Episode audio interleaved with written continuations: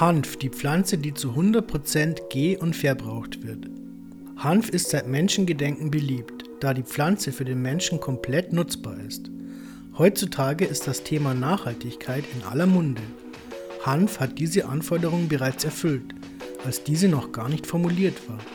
Verarbeitung von Hanf vom Feld bis hin zu den einzelnen Produkten. Alle Bestandteile des Hanfes können zu 100% verwertet werden. Die komplette Verarbeitung erfolgt rein mechanisch. Die Samen werden gleichzeitig mit dem Stroh geerntet und unmittelbar nach ihrer Ernte zum Trocknen gebracht. Das Stroh bleibt noch circa drei Wochen auf dem Feld zur sogenannten Feldröste liegen, bevor es in Quaderballen gepresst zur Faseraufbereitungsanlage transportiert wird.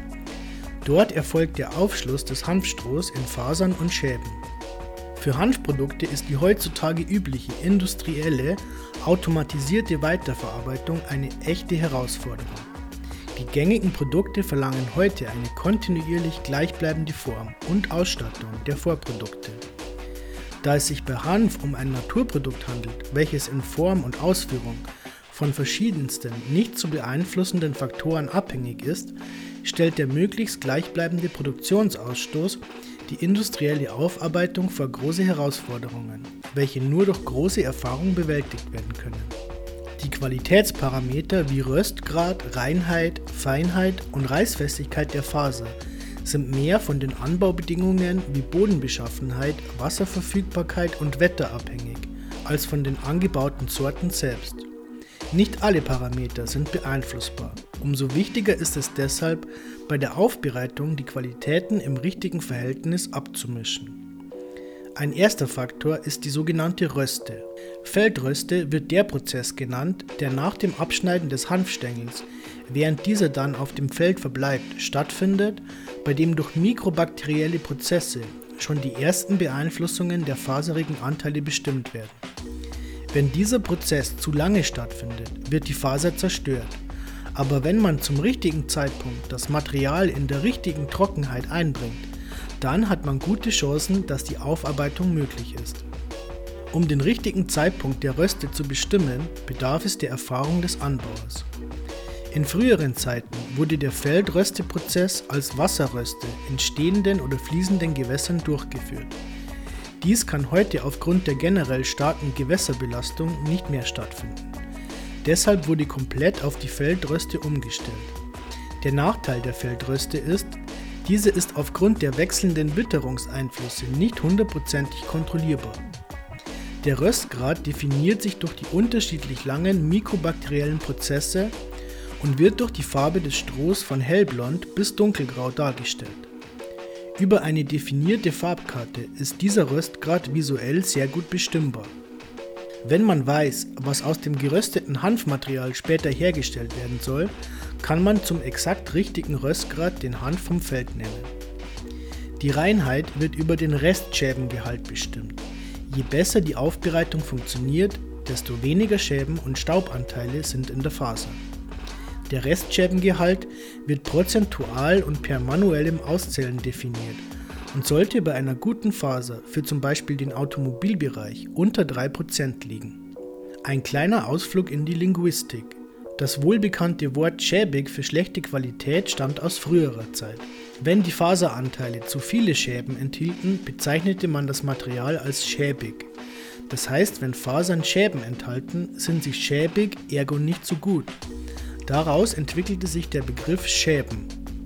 Die Feinheit von Fasern wird je nach Anwendungsgebiet mit Kunden definiert und über visuelle Vergleiche mit Masterchargen abgeglichen.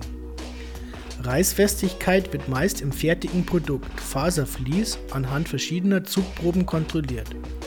Wenn der Röstgrad zu hoch ist, kann es aufgrund der weit fortgeschrittenen Abbauprozesse zu Festigkeitsverlusten kommen. In aller Regel ist aber in Bezug auf Festigkeit der Hanf anderen Faserpflanzen deutlich überlegen. Industrielle Produkte. Hanfaufbereitung ist zuallererst die Trennung von Fasern und Schäben. Als erstes muss die Stängelstruktur des Hanfes aufgebrochen werden, um die Fasern von den Schäben zu lösen. Dies geschieht durch Grobbrecher und oder Hammermühlen, anschließend durch Feinbrecherwalzen. Nach jedem brechenden Schritt kommt eine mit verschiedenen Mechanismen gestaltete Ausreinigung. Dieser Vorgang wird so lange wiederholt, bis die gewünschte Reinheit erreicht wird. Anschließend werden durch kämmende Prozesse die Faserbündel mechanisch in dünnere Faserbündel aufgetrennt und mit weiteren Siebprozessen Unreinheiten entfernt.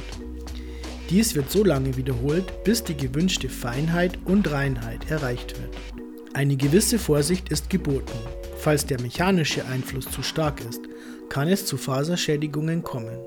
Die im Prozess herausgelösten Schäben werden über verschiedene Siebprozesse auch von den Restfasern und Stäuben befreit und dadurch zu vermarktbaren Produkten in den Bereichen Tiereinstreu, Mulchmaterial und Schüttdämmung eingesetzt.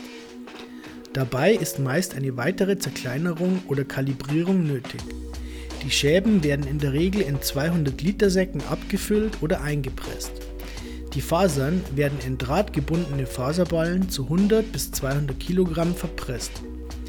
Die bei diesem Prozess entstehenden Nebenprodukte, Stäube, kann man brikettieren und als Brennstoff verwerten. Ein grobes Ausbeuteschema bei dem oben geschilderten Prozess liegt bei ca. 25% verwertbaren Fasern, ca. 60% sauberen Schäben und 15% Stäuben. Damit ist die Komplettverwertung des Hanfstrohs gesichert. Die Aufbereitung ist also eine Aneinanderreihung von mechanischen Trennprozessen wie Brechen und Schlagen, begleitet von Sortier- und Siebeinheiten. Oft wurde in der Vergangenheit versucht, dies mit einigen wenigen Maschinen zu realisieren. Aber gute Qualität ist nur erreichbar mit der entsprechend hohen Anzahl von Verarbeitungsschritten. Technische Fasern, Einsatz zum Beispiel in der Automobilindustrie, Türverkleidungen oder bei der Gebäudedämmung. Superkurzfasern, zum Beispiel für die Herstellung von Bremsbelägen in der Automobilindustrie. Kurzfasern, zum Beispiel für die Herstellung von Spezialpapieren in der Papierindustrie. Schäben, Einsatz zum Beispiel als Mulch, Tiereinstreu oder in der Bauindustrie. Staub, Einsatz zum Beispiel als Hanfbriketts zum Heizen. Hanfsamen, die Öle sind auch gut für Farbmittelherstellung, Bioverbundstoffe und so weiter. Die BAFA, Badische Naturfaseraufbereitung GmbH, Geschäftsführer Bernd Frank, wurde 1996 im Jahr der Wiederlegalisierung des Nutzhanfanbaus gegründet. Als Bindeglied zwischen Landwirtschaft und Industrie bereitete die BAFA als erste deutsche Hanffaseraufbereitung einheimisches Hanfstroh mechanisch in Fasern und Schäben auf.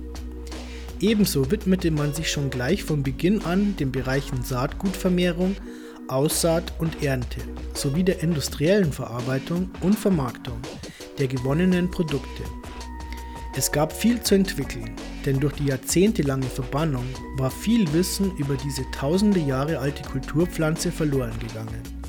Im industriell-mechanischen Produktionsprozess werden Fasern von Schäben getrennt und die Faserfraktionen abnehmergerecht konfektioniert der weiterverarbeitenden Industrie geliefert.